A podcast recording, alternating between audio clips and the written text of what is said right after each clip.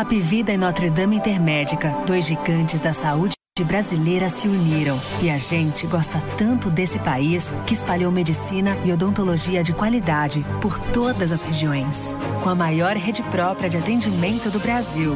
Sempre vai ter uma unidade perto de você. É o nosso jeito de acolher e cuidar com carinho da nossa gente. Apivida Notre Dame Intermédica. Mais saúde de qualidade, mais perto de você.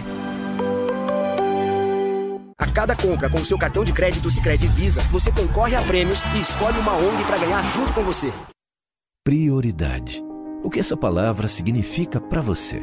Para nós, prioridade é proporcionar conforto, segurança e a melhor experiência de morar. Foi pensando assim que nasceu o Cartier Eusébio, o bairro inteligente da BLD Urbanismo. Um lugar único que prioriza as pessoas, a mobilidade urbana e a vida em comunidade. Dê prioridade ao que realmente importa e venha para o Cartier Eusébio. Cajuína São Geraldo, qualidade e tradição, presente em todo momento e na sua região. São Geraldo, toda a família pediu. São Geraldo, Nordeste pro Brasil. Cajuína São Geraldo, o sabor do Nordeste. São Geraldo tem a cara do Brasil, é o sabor do Nordeste como você nunca viu. Todo início é pequeno, não temo e vou aprendendo. Eu me adequo ao que tenho, mas não limito meu sonho. Liberdade é o que somos pra ser o que nós quisermos. O aprendizado é claro e ele não para. Outro dia, irmão. Outra oportunidade, seja a melhor versão. Forme sua identidade livre pro sim e pro não. Um caso na cidade, sala de casa é aula e ela não para. Aprender aqui não tem limite. Uninasal, aprendizado que forma líderes.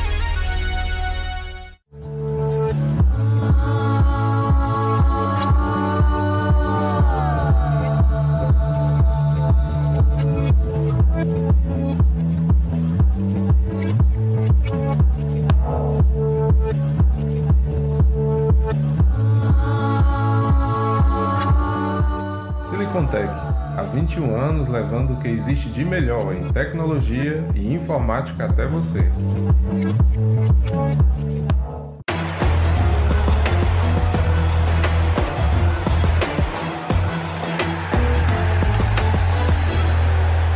Especial Esportes o Povo. Oferecimento. Apivida Notre Dame Intermédica. Mais saúde de qualidade, mais perto de você. Quartier Eusébio, o bairro inteligente da BLD Urbanismo a um quilômetro do centro, ao lado do Cidade Alfa. Sicredi, abra sua conta com a gente. Cajuína São Geraldo, o sabor do Nordeste. Silicontech, há 21 anos levando o que há de melhor em tecnologia e informática até você. E Uninasal, o aprendizado que forma líderes. Este podcast é uma realização do povo. Cruzou, bateu, vai marcar, pontou, atenção, disparou! E é gol!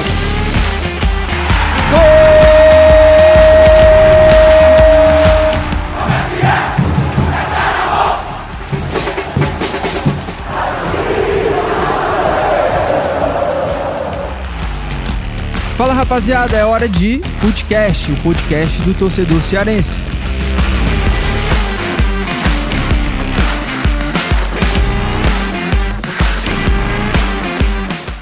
Começando mais um Footcast especial Copa do Mundo, penúltimo dia de Copa do Mundo. Que barulho é esse? Ah, não, achei que era chuva.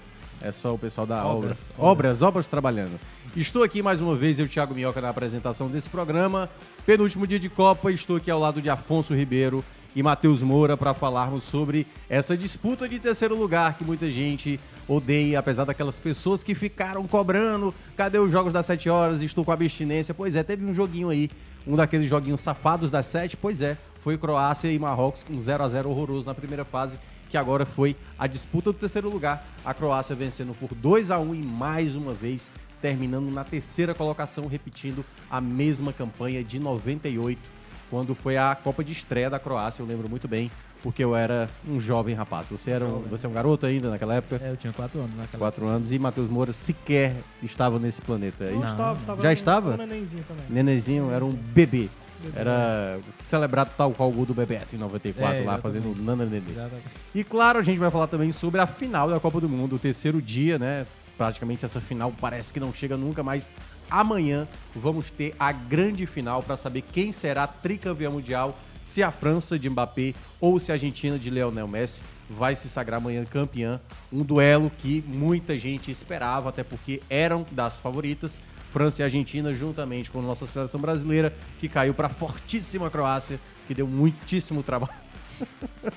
Graças a. Oh, meu Deus do céu, eu fico pensando, mas por que que a gente fez aquilo? Em todo caso, vamos aqui começar. Você que está participando do YouTube, você pode mandar mensagem, você pode curtir, já ajuda demais. Cara, é um botão, ó. Tem um botão do polegar, ajuda demais. Você não sabe o quanto colabora e o quanto faz com que esse conteúdo chegue a mais pessoas, exatamente para que a gente tenha uma, um melhor alcance e sem a ajuda de vocês e é um mísero like que não custa nada, basicamente apenas você apertar um botão. É, vamos começar aqui falando primeiramente desse jogo que acabou de terminar. Disputa de terceiro lugar. Primeiramente, queria saber de vocês, o que, é que vocês acham de uma disputa de terceiro lugar? E aí, Matheus? Você acha que é um jogo totalmente desnecessário e inútil? É inútil, né? Porque ninguém lembra quem foi o terceiro lugar. Nunca teve um 0x0 em disputa de É, terceiro lugar em Copas. é. Nunca teve. É um jogo mais leve, né? Um jogo onde, onde os times não têm tanta responsabilidade. É, então o jogo acaba que sendo mais aberto. Geralmente são jogos legais de se assistir, né? Uhum. Mas é, é um- é- é uma medalha que acho que ninguém quer levar pra casa, né? Não, tem o dinheiro aí envolvido. Tem o dinheiro, é verdade. É, tem... Eu acho que pra Marrocos, eu acho que pra algumas seleções, por exemplo, pra Marrocos. Representaria, né? É, é, Mais ainda. É, tem uma representatividade por tudo que significa pela história, né? Construído durante a Copa. Mas pra Croácia, eu acho que não. Eles, eles, eles até comemoraram no final do jogo, celebraram bastante. Mas assim, é, é- é meio irrelevante, sabe? Não, É. não vejo tanta. É, eu acho que depende muito da seleção, né? Porque, por- obviamente, por exemplo, um Brasil ganha terceiro lugar, não ia estar festejo Exatamente. e tal. Ia ter aquelas palminhas e tal. Pra você, Afonso, terceiro lugar também é algo que já deveria ser banalizado, tipo, descartado pela FIFA. Não, é um jogo inútil ou você é daqueles que vai metendo aí, faz disputa de quarto lugar, de quinto. Não, de quarto já é o quem perde pra terceiro, É. né? Disputa de quinto lugar, pra. As elimi- eliminadas da primeira fase vão disputar o 17 e tal. E aí, você. Não, também não é pra tanto não, Thiago. Mas eu acho que a disputa de terceiro lugar tem, tem o seu valor, né? Principalmente pra uma seleção como Marrocos, por exemplo, né? Que vai avançando, fazendo história, né? Ali meio que um prêmio de consolação. É, a, a própria Croácia também, né? Mais uma vez fazendo história, chegando ali numa, numa boa colocação de Copa do Mundo, né? Figurando em terceiro lugar, na edição passada tinha sido finalista, né? Então eu acho que para essas seleções, é claro que se você pega seleções de porte maior, né, como o Brasil, por exemplo, 2014 chegou no terceiro lugar, é claro que Nossa senhora, o, o torcedor não, não liga, não se importa, no É Brasil ficar em terceiro ou quarto, Seleção né? entrou ali numa É. tristeza. Não, não, não faz diferença, né? Já, já é considerado um fracasso. Mas para essas seleções emergentes, né, sem tanta tradição em Copa do Mundo, você chegar numa decisão em terceiro lugar, eu acho que é, é, é um reconhecimento, assim, um prêmio de consolação, realmente. Agora, claro que todo mundo queria estar na final, né, disputando a taça, mas eu acho que para essas seleções que estão aí criando uma tradição, surpreendendo, acho que é, é, é um jogo interessante e movimenta também, né? Acabou sendo um jogo legal aí. Nessas últimas Copas foram. O terceiro lugar foi dominado por europeus, né? Eu acho que o, Sim, o último que foi ali fora da caixinha foi a Turquia, em 2002. Que é europeu também. Que é europeu também. É né? europeu. europeu também. Pois é. Sim, mas eu digo sim, fora do, desse, desse. É, deixa eu tentar primeira lembrar prateleira de, de, de seleções, né? É, 2002 foi a Turquia. A Alemanha ganhou duas vezes seguidas, se eu não me É, a engano. Alemanha ganhou em 2006, quando foi lá exatamente isso. no país sede. É, 2010 é, Eu acho que foi a Alemanha de novo. foi a Alemanha de novo. Foi a Alemanha de novo. Aí em 2014 foi a Holanda. Foi a Holanda. do Brasil, é, 3x0. É, aquela coisa. 2018 foi é, Inglaterra? Foi isso? Foi Bélgica. Foi, Foi Bélgica, Bélgica? contra a Inglaterra. Tá, tá, É, de, de foi a Bélgica que ganhou. Foi a Bélgica Foi a. Bélgica, né?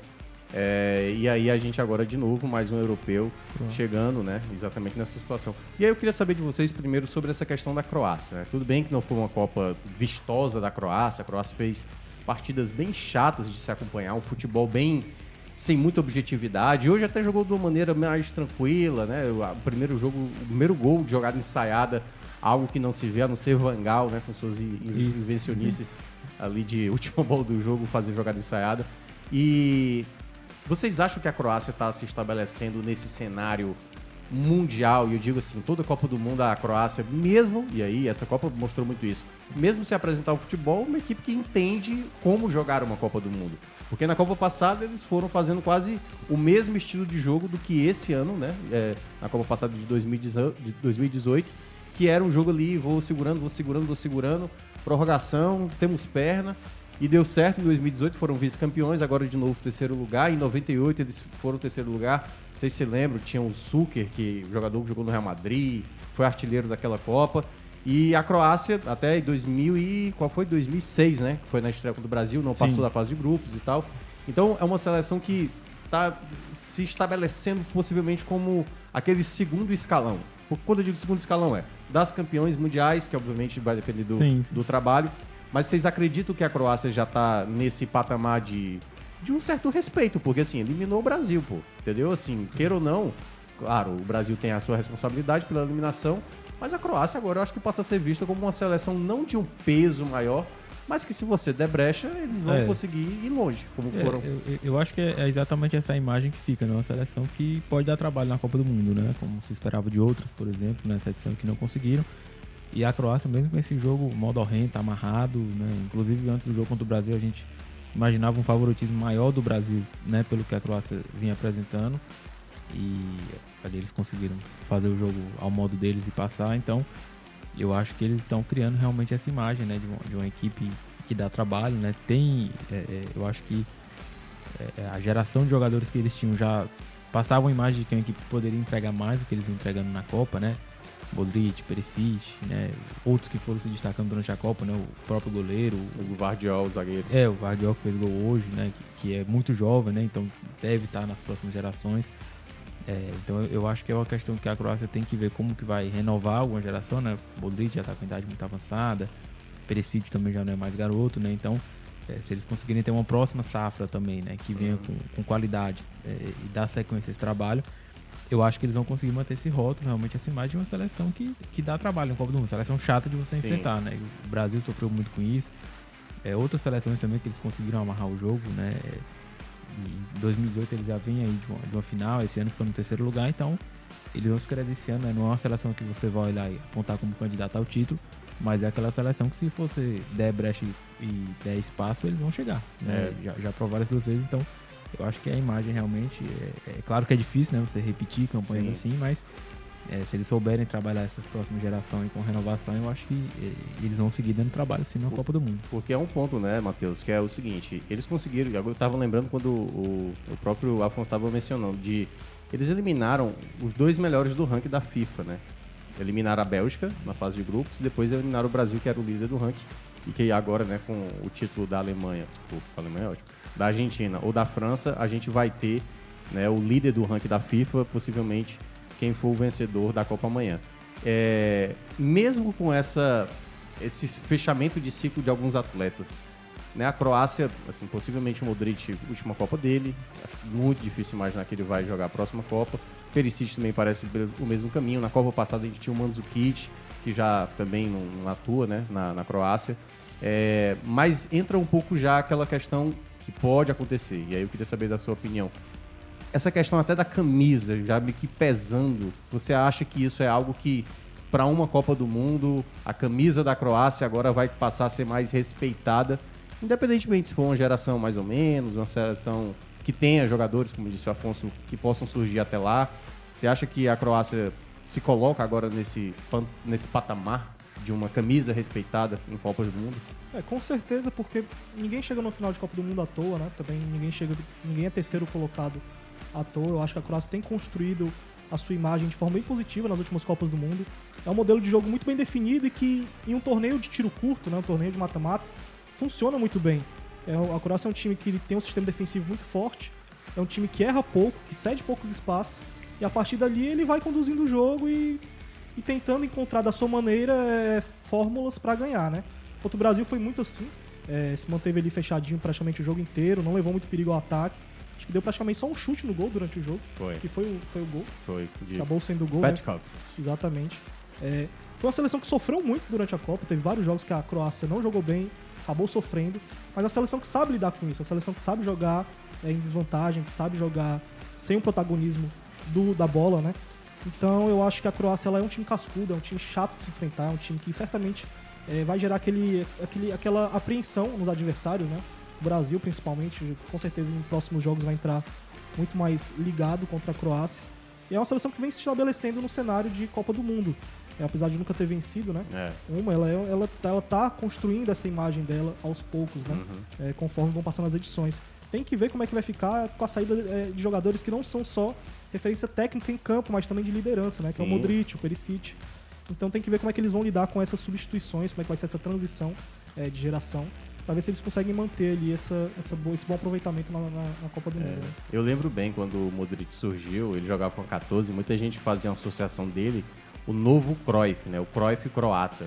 E eu lembro que tinha uma grande expectativa, só que ele não era bem um articulador na concepção do camisa 10, né? Tanto é que eu acho que ele vai se encontrar como jogador mais quando ele joga um pouco mais recuado, esse volante de criação, né, da saída de bola. E aí dá pra ver o que ele fez também nessa geração, na época do Real Madrid, ali com o Zidane, agora com Ancelotti e tal. Então eu acho que fica marcado também na história, né? Assim, um jogador como o Modric, já, querendo, já entrando um pouco na, na carreira do atleta, é, por fazer, né, assim, dois ciclos de Copa do Mundo, colocando, acho que assim, bem além do que muita gente imaginava, ser um vice-campeão mundial, depois um terceiro colocado, eliminando o Brasil, né, como a gente citou, né? Curiosamente, Brasil e Croácia em Copas geralmente são jogos bem complicados. Foram três duelos, né? Teve a vitória em 2006 com aquele gol do Kaká, um jogo horroroso do Brasil. A estreia de 2014, é bom lembrar, 2014. foi 3 a 1 mas os gols finais foram foi- assim. Os finais foi assim, os gols no finalzinho. Os dois gols do Brasil ali para confirmar a vitória, né? Começou com aquele gol contra do Marcelo. E agora a eliminação para a Croácia nas penalidades. É, E aí, como vocês analisam, acho que até mesmo essa essa relevância do Modric, assim, tô falando no cenário mundial mesmo, entendeu? O quanto ele representa no futebol mundial, como vocês acham que ele vai ser lembrado nessa época como um dos melhores volantes, se tá no, se é um dos melhores que vocês já viram, se é o melhor. Pra vocês, assim, no geral, vocês acham que o Modric hoje tá num, num patamar que vai estar marcado na história como um dos grandes meios- meias que teve no futebol mundial? Pra mim, sim. Eu acho que ele é, ele, ele é um volante que, que, é- que impede muito no futebol moderno de hoje em dia, né? Principalmente no futebol da Europa. É aquele volante que faz mais de uma função. Ele defende, ele ataca, ele tem bola parada, ele sabe articular o jogo, ele sabe criar, ele sabe recompor. Então ele faz tudo ali no meio campo. É um jogador multifunção e que cada, cada vez mais, é, conforme os anos vão passando, o futebol pede mais isso, né? É, hoje na Europa, principalmente, é, é uma tendência de ter jogadores que cumpram mais de uma função. O meio campo da Croácia, inclusive, tem muito essa característica de ter meio campistas que não são, não têm uma função presa. é, é, é, por, por exemplo, no Brasil, né? Vou citar o Brasil como exemplo.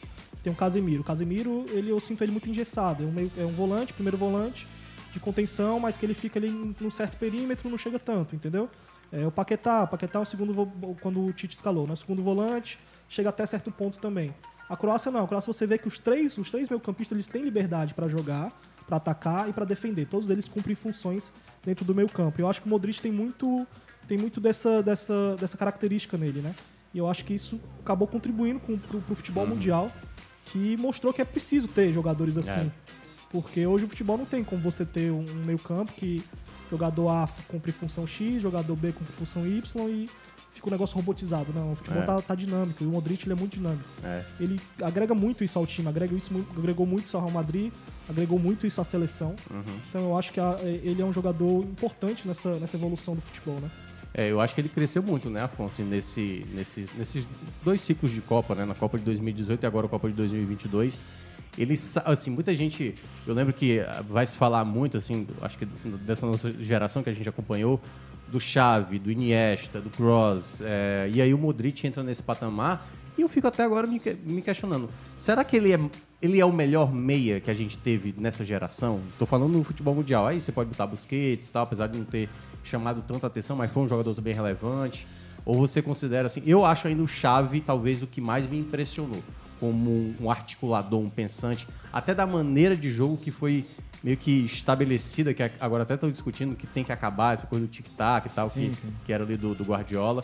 É, mas eu acho que o, o Xavi foi mais revolucionário na ideia, tanto é que ele era um volante, e, e olha que curioso, ele tem mais assistência do que o Iniesta, que teoricamente era um meia mais É, avançado.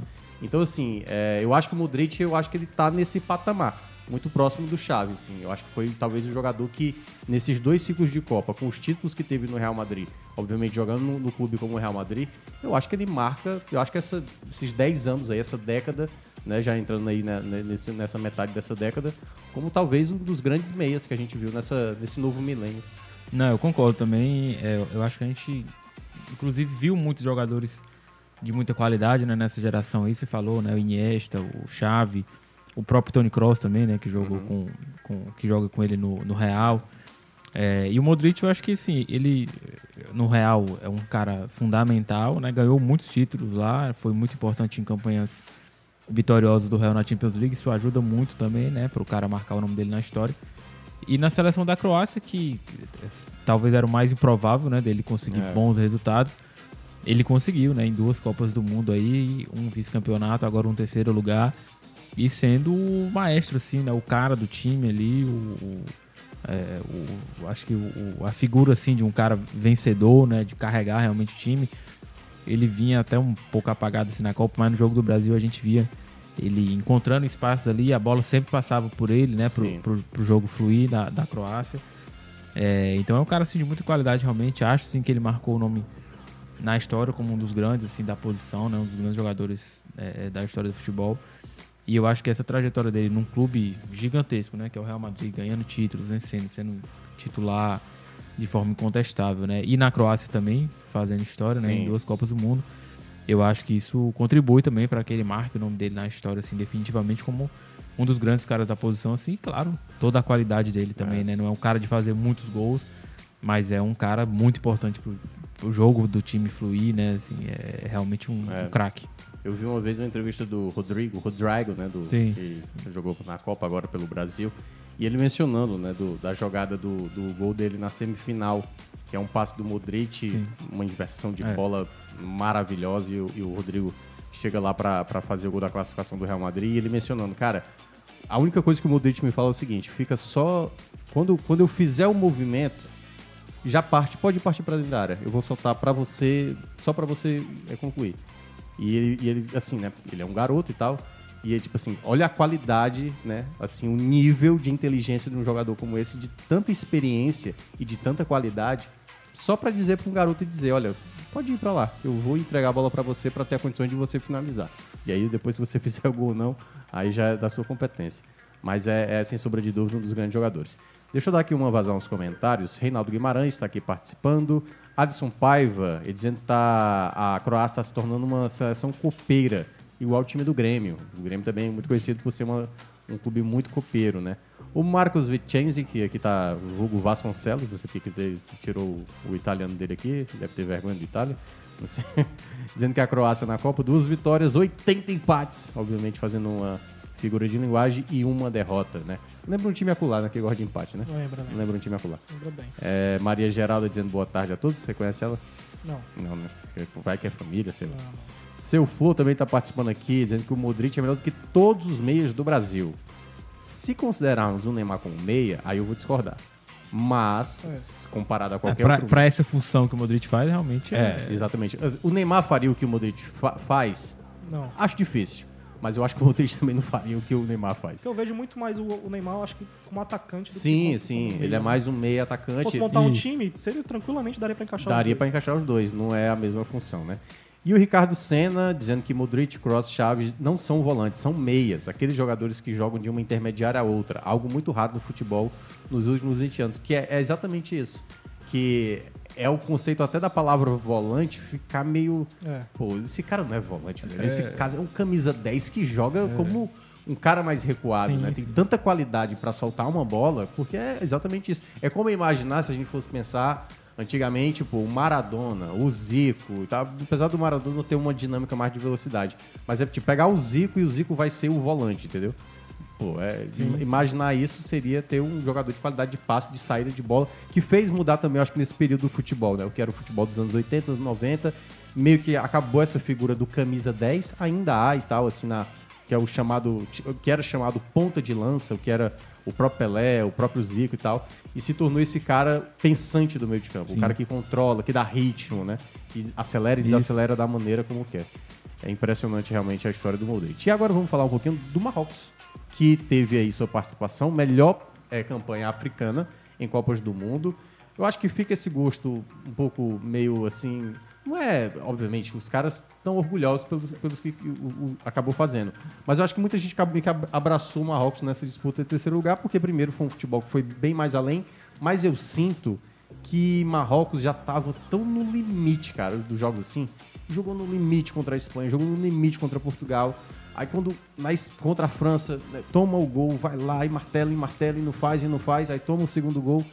E aí acaba a dis- a disputa do terceiro lugar, acho que mentalmente, até mesmo porque não tinha alguns jogadores, né? Acho que três defensores Sim, ali, sim. só o Hakimi que estava jogando titular, né? É, não teve ali pro, pro jogo. E eu acho que aí entra um pouco do. Cara, a gente já deu tudo que podia dar. E aí é quase, pô, fazer um outro jogo para esses caras pesado, né? Então, assim, eu queria que vocês falassem um pouco do quanto esse Marrocos acaba sendo a história da Copa, né? Eu acho que, claro, tem a história que a gente vai falar, né? Do, pode ter a história do Messi, a história do Mbappé se estabelecendo, mas eu acho que Marrocos talvez tenha, tenha sido a história mais, vamos lá, a história mais do, aquela história bem Disney, né? Lá dá errado e o cara É. sai do e cresce e se torna essa coisa grandiosa. Então eu queria que vocês falassem um pouco dessa campanha do Marrocos, e tal, o que foi pra vocês assim, representou essa campanha com os atletas que acabaram se destacando. É, o Marrocos que tem alguns jogadores conhecidos, né? O Hakimi é o, é o maior deles, o Bono também é conhecido na Europa, jogou Ziyech no né? Sevilha. É, a gente não, não tinha muita expectativa, né? Caíram num grupo difícil, que era da Uhum. Croácia, da Bélgica. Qual era outro time desse grupo? Era Tunísia? Não, Tunísia Canadá, né? Era Canadá, Canadá. Canadá. Grande Canadá. Canadá que fez uns jogos legais também. Sim. Então não, não tinha expectativa assim de Marrocos no começo da, da, da Copa, ninguém apontava Marrocos como favorito para passar de grupo, né? Mas eu acho que dentro de campo eles provaram que, que foram merecedores, né? E que criaram uma história muito bonita de superação. é, e acima de superação de, de futebol mesmo. Eles jogaram bem, eles venceram Espanha, eles venceram Portugal, eles fizeram uma partida equilibradíssima contra a França, né? Atual campeã do mundo. Então eu acho que o Marrocos chegou com méritos na semifinal, construiu uma história muito bonita é, durante a Copa. É, jogou um futebol legal, teve muitos, teve muitos méritos ali, assim, de, de, de aspecto tático, é, é, do, do trabalho do treinador deles foi, foi, um, foi um negócio bem legal também. E eu acho que por toda essa trajetória, eu acho que mentalmente foi muito desgastante, mas também fisicamente foi muito desgastante, porque a forma que Marrocos joga requer muito do físico do, do, do time, né? É um jogo muito intenso, é um jogo que de, de, de muita correria, de transição rápida, de, de intensidade na defesa. Então é um, é um- é um- é um tipo de jogo que requer muito do físico dos atletas. Tanto é que no final do jogo de hoje, né, o treinador falou que eles estavam no limite físico, que eles já não aguentavam mais, teve que poupar alguns jogadores por não terem condições físicas. O, o zagueiro, que inclusive é capitão, é, foi um desses que for- foram, tiveram, foram, tiveram fora do jogo, né? Então, Marrocos chegou para esse jogo no limite, né? No limite É. de mental, no limite físico, é, fez o que dava para fazer, entendeu? Eu acho que sai de cabeça erguida, de- entra para a história aí como a melhor campanha de uma seleção africana. E agora a expectativa é de como eles vão dar continuidade É, a esse próximo trabalho, ciclo, né? né? Próximo ciclo, como é que essa geração vai, vai continuar, como é que eles vão trabalhar esses jogadores. É, porque a gente já, já tivemos algumas histórias bonitas na Copa do Mundo, né? Sim. Tivemos a Costa Rica é, em uma edição dessas. A própria Coreia do Sul em Coreia do 2002. Ah, tudo bem que teve uma arbitragem ali ajudando e tal, Isso. mas. Mas foram seleções que no, no- no ciclo seguinte não, Uhum. não apareceram com tanto destaque. É. Então eu fico curioso para saber como é que Marrocos vai lidar com esse com esse holofote, né? Porque agora É. eles, têm, eles vão sempre que tiver uma competição em Marrocos se tiver, os olhares vão estar diferentes para eles, né? Sim. E aí entra uma coisa, Afonso, que é é, isso que o Matheus estava mencionando, né? Quando tem uma boa Copa de uma seleção que pouco se espera, geralmente a Copa seguinte há uma expectativa e é difícil repetir, né? A gente viu aqui até no. Geralmente acontece também é, em vários cantos do mundo, no futebol, não necessariamente na Copa. O próprio Fortaleza, por exemplo, em 2021, quarto lugar, semifinal de Copa do Brasil. E aí, né, tinha uma expectativa, conseguiu até a Libertadores e tal, de novo, mas é, é difícil repetir, às vezes, um, um feito como esse. Eu lembro, por exemplo, em 94, a Romênia foi o destaque daquela Copa. Aí a Romênia, na Copa seguinte, eu acho que cai nas oitavas de final, se eu não me engano. Em 98, a, a Croácia, ela é exatamente a surpresa, né? Termina em terceiro lugar. Na Copa seguinte, ela, não sei nem se ela foi para a Copa 2002. Não, foi, foi, e ficou na fase de grupos. É, 2002 a Coreia do Sul foi bem na Copa, na Copa seguinte já não foi tão bem. É, a própria Costa Rica foi bem na Copa de 2014, 2018 já não foi tão bem. Então é difícil, né? Tipo assim, tem que tem que ter muito orgulho dessa campanha porque você não sabe nem se vai ter de novo uma outra possibilidade para viver um momento como esse, como eles viveram. E foi uma coisa, assim, foi uma Copa que aconteceu na- ali, realmente ali no- nos países árabes. Era um país muito mais próximo, né, porque era a África do Norte, que é muito mais a, a questão da Arábia. E fica, acho que vai ficar marcado por muitas gerações de muitos jogadores que, assim, pouca gente conhecia e que todo mundo sai da Copa sabendo quem é Bufal, todo mundo sabe quem é Rabat, todo mundo sabe quem é Bono, todo mundo sabe...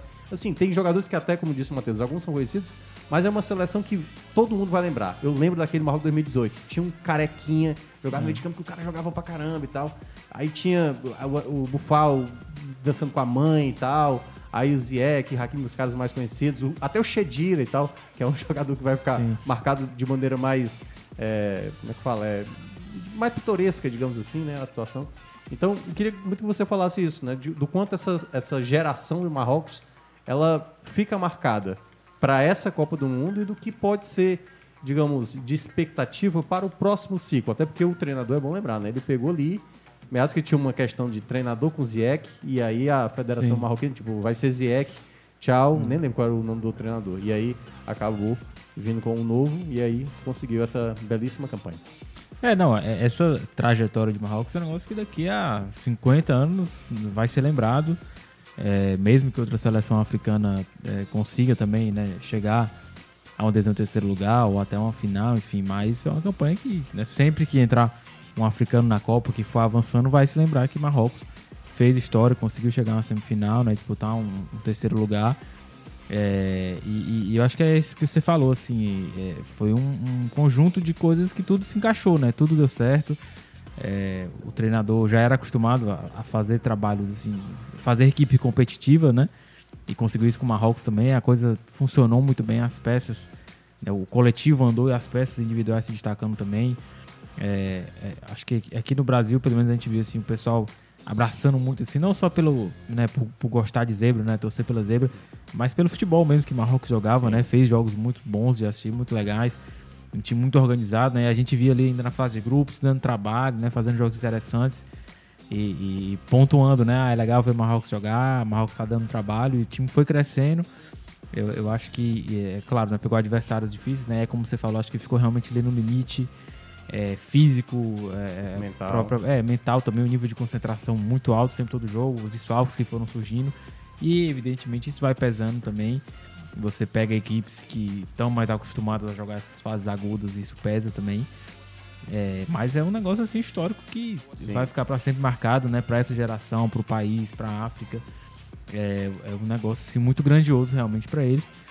É, e aí, virando a página para o próximo ciclo, é claro que carrega essa expectativa, né, de ver se vai conseguir se- é, se classificar, o grupo que vai pegar, como que vai ser, né? Até porque eu acho que boa parte dos atletas, Afonso, pode ter agora contratos. Isso, isso, Mas, né? Assim, É. a tendência é que eles possam ter nesse próximo ciclo, a gente não sabe como é que vai ser para 2026, né? Chegando ali na metade de 2026, mas que nesse exato momento, muitos desses atletas do Marrocos vão estar valorizados e possivelmente em melhores clubes.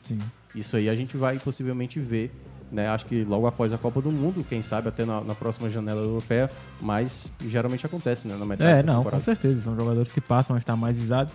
E eu acho que isso cria um, um ciclo, né? Porque Sim. eu, eu acho que os clubes Geração, vão, né? vão, é, vão passar a olhar para jogadores né, que estão lá atuando em Marrocos, a- a- as promessas que tem, jogadores com potencial, e vão trazer esses caras de repente mais jovens, né? Para fazer a formação, dar oportunidade. É, então eu acho que é uma coisa que meio que se retroalimenta, né? Essa, essa geração tá abrindo portas para que próximas gerações de jogadores marroquinos tenham espaço também, tenham oportunidade em clubes importantes, né, do- da, da Europa principalmente. É, então eu acho que é, é, seria importante manter o treinador, né? Acho que a coisa funcionou muito bem para esse próximo ciclo, né? É, ver se tem novas peças aí para chegar também a agregar a seleção. É claro que é uma equipe que tem carências também, mas muitas peças funcionaram, deram muito certo. É, e, e a gente tem que ver como é que eles vão lidar com essa expectativa, porque agora Marrocos não é mais aquela zebra, a surpresa, né? Que, que não carrega a responsabilidade. Eu acho que principalmente ali no continente eles vão carregar Sim. esse peso, né? De ah, foi quarto lugar na Copa do Mundo, chegou na semifinal, tem que classificar bem para a Copa do Mundo, tem que chegar bem. Até, É. até diria até na própria Copa das Nações Africanas, Isso, a isso responsabilidade também. do Marrocos É, aumenta é, agora. né? agora, não é Tem uma mais só. expectativa assim, ó, tu vai ter que ir buscar taça É, agora. não é mais só Senegal, né? Isso. Agora o Marrocos também vai ter que. Egito, Gana é, e tal, vai, é, vai ter que chegar ali também e, e brigar pela taça, né? Então, Uhum.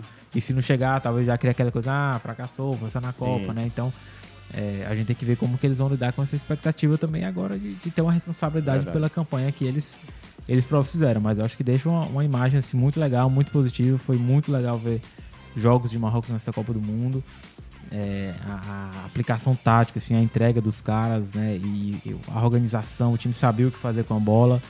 Era muito legal mesmo ver é, algumas peças. E acho realmente que alguns jogadores saem valorizados, vão ter oportunidades em times importantes, né? Da Europa, jogar Liga Europa, Liga dos Campeões. E, e- eu acho que fica uma, uma imagem positiva, uma É. perspectiva positiva mesmo aí pro, pro próximo ciclo de Marrocos, mas claro que não dá pra ter essa mesma expectativa de que o time Sim, vai sim, bater numa sim. semifinal de novo. Exatamente. Agora, é, para mim, eu acho que vai ficar sempre marcado essa Copa do Marrocos. Primeiro porque, assim, né? A primeira fase, talvez muita gente... Não, beleza, passou, a Bélgica É, deu margem, foi mal, mal. é É, exatamente, acabou conseguindo. Mas eu acho que, realmente, a grande história vai ser construída realmente nessa fase eliminatória, porque, cara, eliminar Espanha e Portugal, não só por, por ser seleções de mais peso, de mais qualidade e tudo isso, tem um fator muito histórico nisso, porque é a Península Ibérica ali, pô. É exatamente vizinhos ali, um de frente pro outro. Eles eliminam exatamente duas seleções. E se tivesse eliminado a França, também ainda tem um fator histórico. Isso, isso. E eles, assim, eu tava até olhando, eu cheguei a twittar, eu não sei se você estava no programa quando eu falei aqui da, da eliminação do Marrocos. E eu falei o seguinte, cara, imaginar no começo do segundo tempo a França toda recuada e o Marrocos metendo pressão, cara, isso é histórico demais, entendeu? Então eu acho que assim é muito representativo para eles.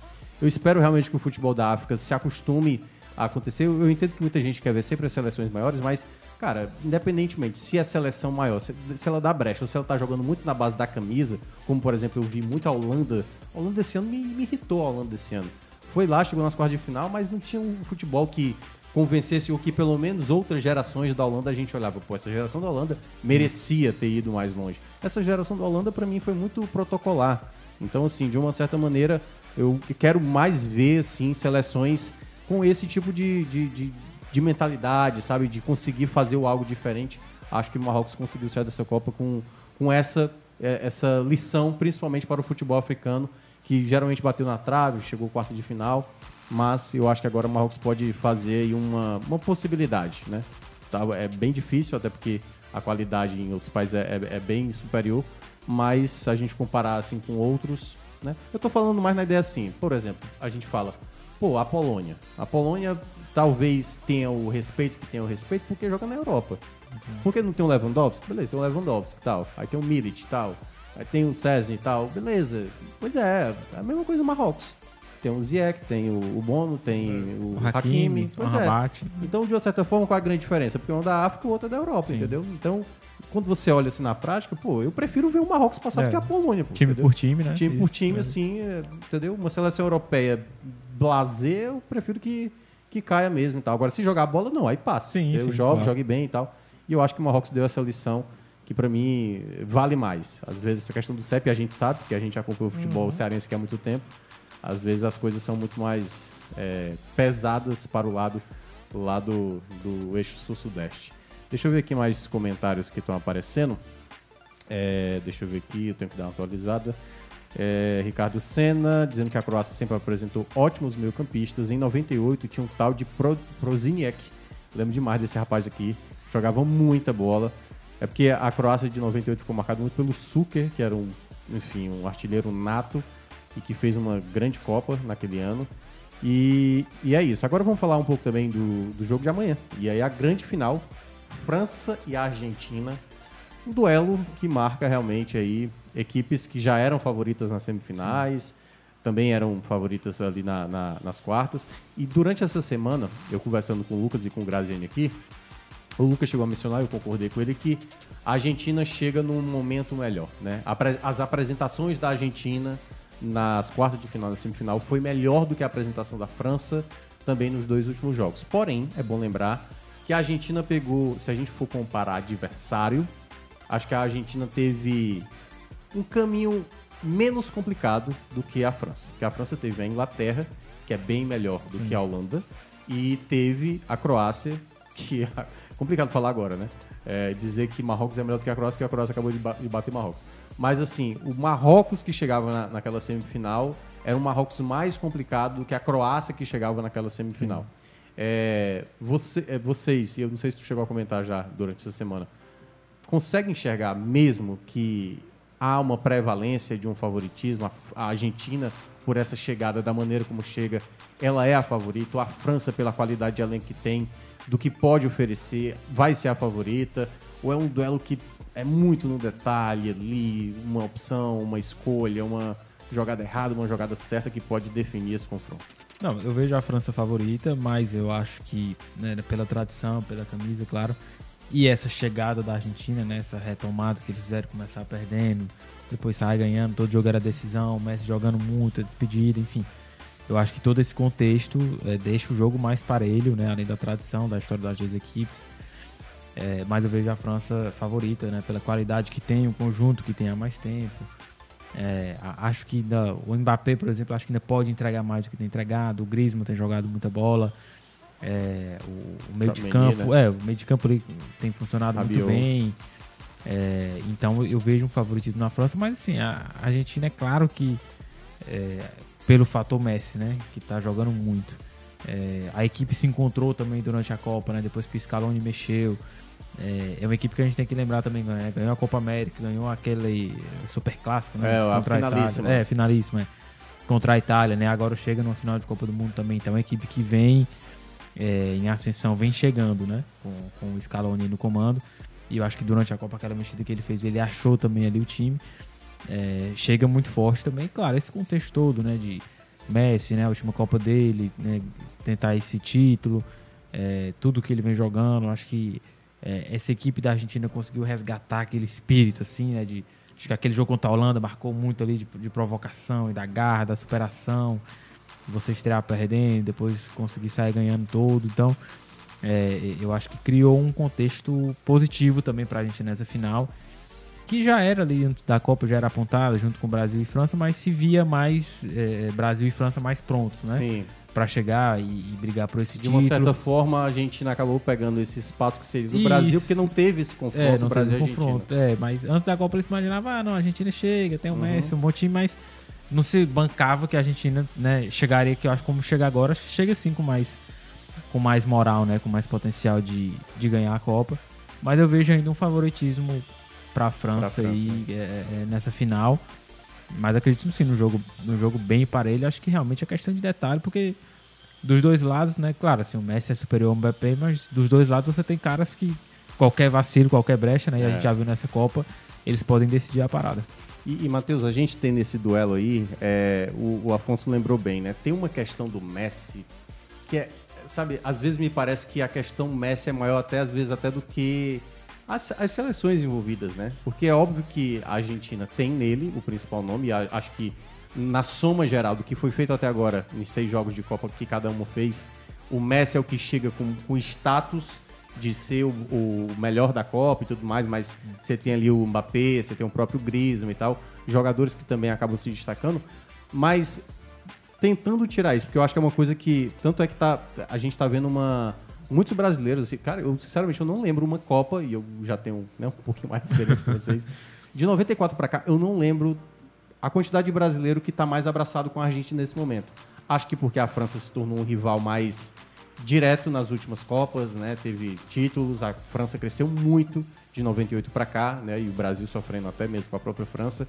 Como é que você enxerga essa final por tudo isso que está meio que inserido, né? Essa despedida do Messi de Copa do Mundo, esse momento do Mbappé que se ele ganhar, tipo, com a idade dele, já um bicampeão, lembra muito aquele contexto que o Pelé passou ali quando ele surgiu. Eu vi que ele iguala o Pelé, inclusive, se ele, se ele ganhar como É. jogador mais jovem, né? A vencer a ser, Copas. ser bicampeão, É. né?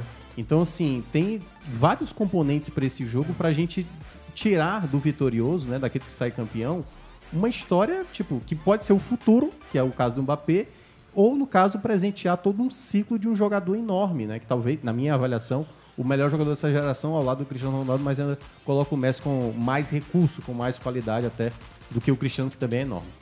É um jogo que representa muito, primeiro, para as seleções em si, porque é um tricampeonato É. inédito, né? É, hoje só Itália, Alemanha e Brasil possuem três Copas do, do Mundo. Ou acima de três, no caso. Acima né? de Que três, é né? tetra, Isso, tetra e o. Brasil penta. Isso. É, então vai ser um novo tricampeão do mundo, já, já, já, já, já é um, algo muito grande, né? E pessoalmente pro Messi eu acho que é, que é muito especial por tudo que envolve é, é, em relação à carreira dele. A carreira dele em clubes é, dispensa comentários, né? Inclusive eu fiz um texto durante essa semana que era esse debate. O Messi precisa ganhar a Copa do Mundo para estar na mesma prateleira de Pelé e Maradona? É, eu tive a minha opinião, na minha opinião ele não precisa ganhar a Copa do Mundo para estar nessa prateleira. Eu acho que eu acho que eu conversei com outros jornalistas, né? Conversei com um jornalista argentino, conversei com alguns jornalistas brasileiros como o Marcelo Barreto do Sport TV. O Marcelo Barreto falou uma coisa muito legal que ele disse que é, a, a relevância da- de, de seleções para jogadores sul-americanos principalmente era muito forte, o impacto era muito forte nas décadas passadas, né, Sim. do Pelé, porque como eles jogavam aqui no Brasil, é, é, a relevância de clubes, né, para eles em relação a quem jogava na Europa não era tão grande a visibilidade. Então o destaque que eles conseguiam ter nas seleções em Copa do Mundo era o que trazia, né, os holofotes para eles. E que hoje em dia já não tem tanto isso, né? O Verdade. futebol tá muito polarizado. É, e o Messi ele construiu uma carreira na Europa, ele construiu uma carreira genial, ele conquistou tudo que ele podia ganhar com o Barcelona, agora tá no PSG. Mas falta essa- essa- esse, esse ponto final né, com a seleção, que foi algo que o Maradona conseguiu conquistar. É, Maradona, tá, aí tem um debate, né? Maradona jogou mais com o Messi, o Messi jogou mais com o Maradona. Mas o Maradona tem esse, esse plus, né? Da, que é a Copa do Mundo. Sim. É a forma que foi vencida também, gol de Sim, mão, tem é. todo, é todo, todo o simbolismo, a né? Inglaterra, Exatamente. na época da Guerra das Malvinas e tal. Então eu acho que pro Messi é é um, é um, é um, é um, é um, assim, um sentimento de que ele precisa ganhar isso pra encerrar a carreira com, com aquela coroação de pronto, dever cumprido, Sim. tudo que eu podia ganhar eu ganhei, e meu nome tá ali eternizado, Uhum. por mais que eu acho que não precise, mas Sim, sim, o nome dele está eternizado ali na Argentina como um campeão mundial, né? E também tem um lado do Mbappé, que é um jogador um novo, né? 23 anos de idade, um Uhum. fenômeno. E que com 23 anos pode ganhar duas Copas do Mundo e se igualar ao Pelé, coisa que só o Pelé fez, que é o rei do futebol, né? Sim.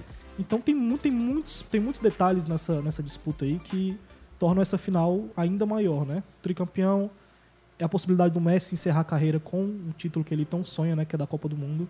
A possibilidade do Mbappé se, se firmar como realmente o novo craque dessa geração, que aí tá substituindo essa geração que tá saindo, que é de Messi, do Cristiano Ronaldo, talvez do Neymar. É, o Neymar que tá aí na entre safra Exatamente. que não aproveitou, né? Então, assim, eu acho que o duelo dos dois, né, pessoalmente, Messi e Mbappé, e esse, esse plano de fundo, que é o tricampeonato para uma das duas seleções, eu acho que torna essa final uma das É. mais. É, eu, eu, eu espero muito que seja uma final boa de se, de se acompanhar, né? Não seja aquele jogo muito modorrento. Eu acho até que os, os minutos iniciais, se eu fosse projetar o jogo de amanhã, seria um jogo mais ali, cada um estudando, sem se esforçar. Deu pra ver o quanto a França até respeitou bem o Marrocos, fez a mesma coisa contra a Inglaterra em um determinado momento. Acho que eles vão ter uma cautela inicial. E eu acho que a Argentina vai ter uma entrega muito de lutar pela bola. Não sei se de maneira tão objetiva, porque eu acho também talvez a Argentina vai um pouco receosa. E eu queria até também já entrar na- nos times que, que possivelmente vão entrar amanhã. Vocês estão, estão bem informados aí. Hoje de manhã eu, eu peguei pouco, mas eu vi que a Argentina está projetando até fazer de novo a formação de três, Três zagueiros, zagueiros, né? para esse duelo. E eu queria saber assim, o que é que vocês esperam é, do comportamento dentro de campo. Vocês acham que vai ter esse essa coisa meio fria, onde quase ninguém ataca, onde todo mundo fica segurando a bola? Ou você acha que alguém já vai iniciar o jogo já partindo pro ataque, já tentando, cara, a gente tem que aproveitar logo esse momento. A gente tem que aproveitar logo essa situação que a gente possa colocar uma pressão, porque assim, tanto França quanto Argentina, é, a, a Argentina chegou a sair atrás do placar em algum jogo? Aí eu já não tô lembrado. Eu sei que saiu na frente contra a Arábia, saiu na frente contra o México, saiu na frente contra a Polônia. Não, acho que não. Acho que não, né? A a Holanda também saiu na frente, tomou um É. empate, contra a Austrália também saiu na frente e agora também contra. E a Arábia Saudita saiu ganhando e tomou uma virada, né? É, e qual foi o da semifinal? Foi a Croácia, né? Croácia. é, é verdade. A Argentina ainda não saiu atrás do placar.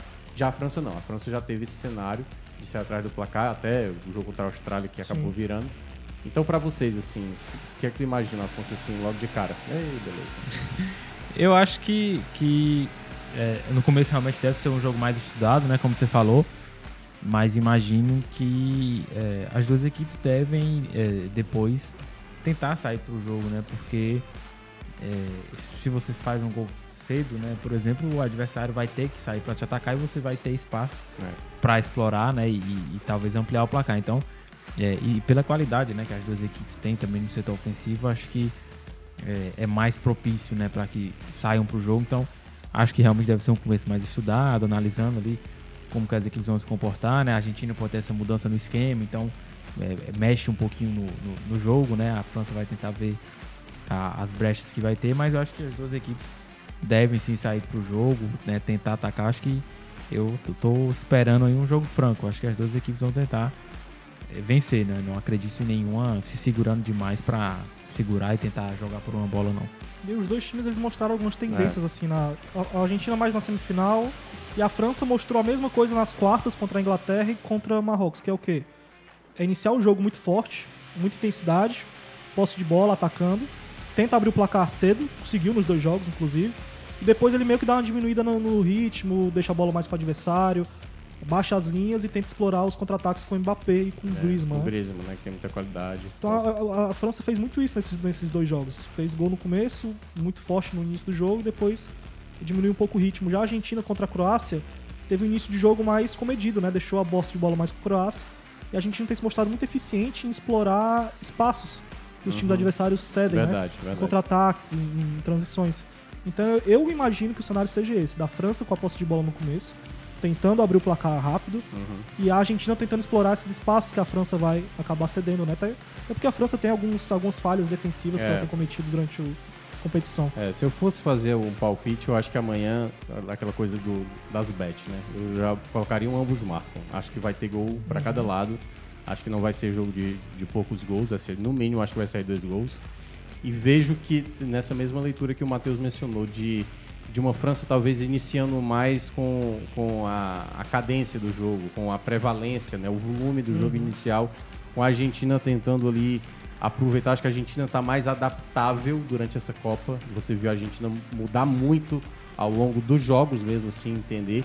Mas é como é final, assim, cara, cada detalhe se torna importante, né?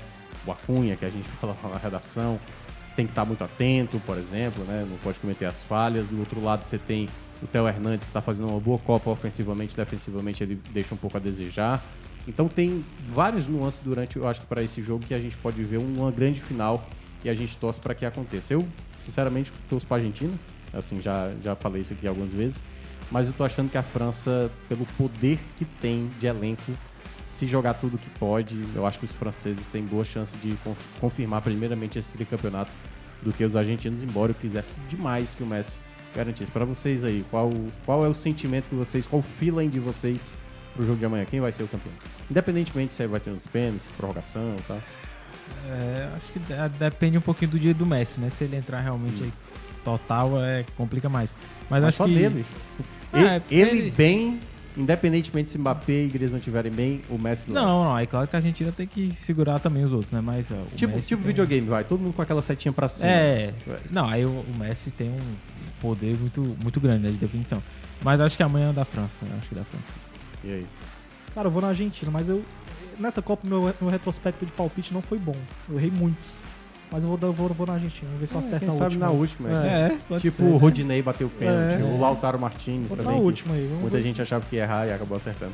Mas é isso, a gente vai chegando ao fim. Agradecer mais uma vez a Afonso Ribeiro, a Matheus Moura e também ao nosso Marcos Vicenzi aqui, que esteve na, na, na equipe técnica, né? Que esteve aqui coordenando a nossa live. Amanhã a gente vai ter a nossa última live de Copa do Mundo. E aí vai ter todo mundo aqui, não todo mundo aqui nessa sala, obviamente, mas Lucas Mota, Fernando Graziani, possivelmente, enfim. A gente ainda vai estabelecer aqui qual vai ser a escala, mas amanhã a gente vai ter a nossa última live, nosso último Footcast especial de Copa do Mundo para falar exatamente do novo campeão, o novo tricampeão mundial e claro, depois do jogo, né? A gente não sabe se vai para prorrogação, se vai para penalidades, mas ao terminar a partida, por volta de 10 minutos depois, a gente vai estar abrindo live para falar sobre esse novo campeão. Então, a todos, uma- um bom final de sábado. Amanhã a gente se encontra e até mais.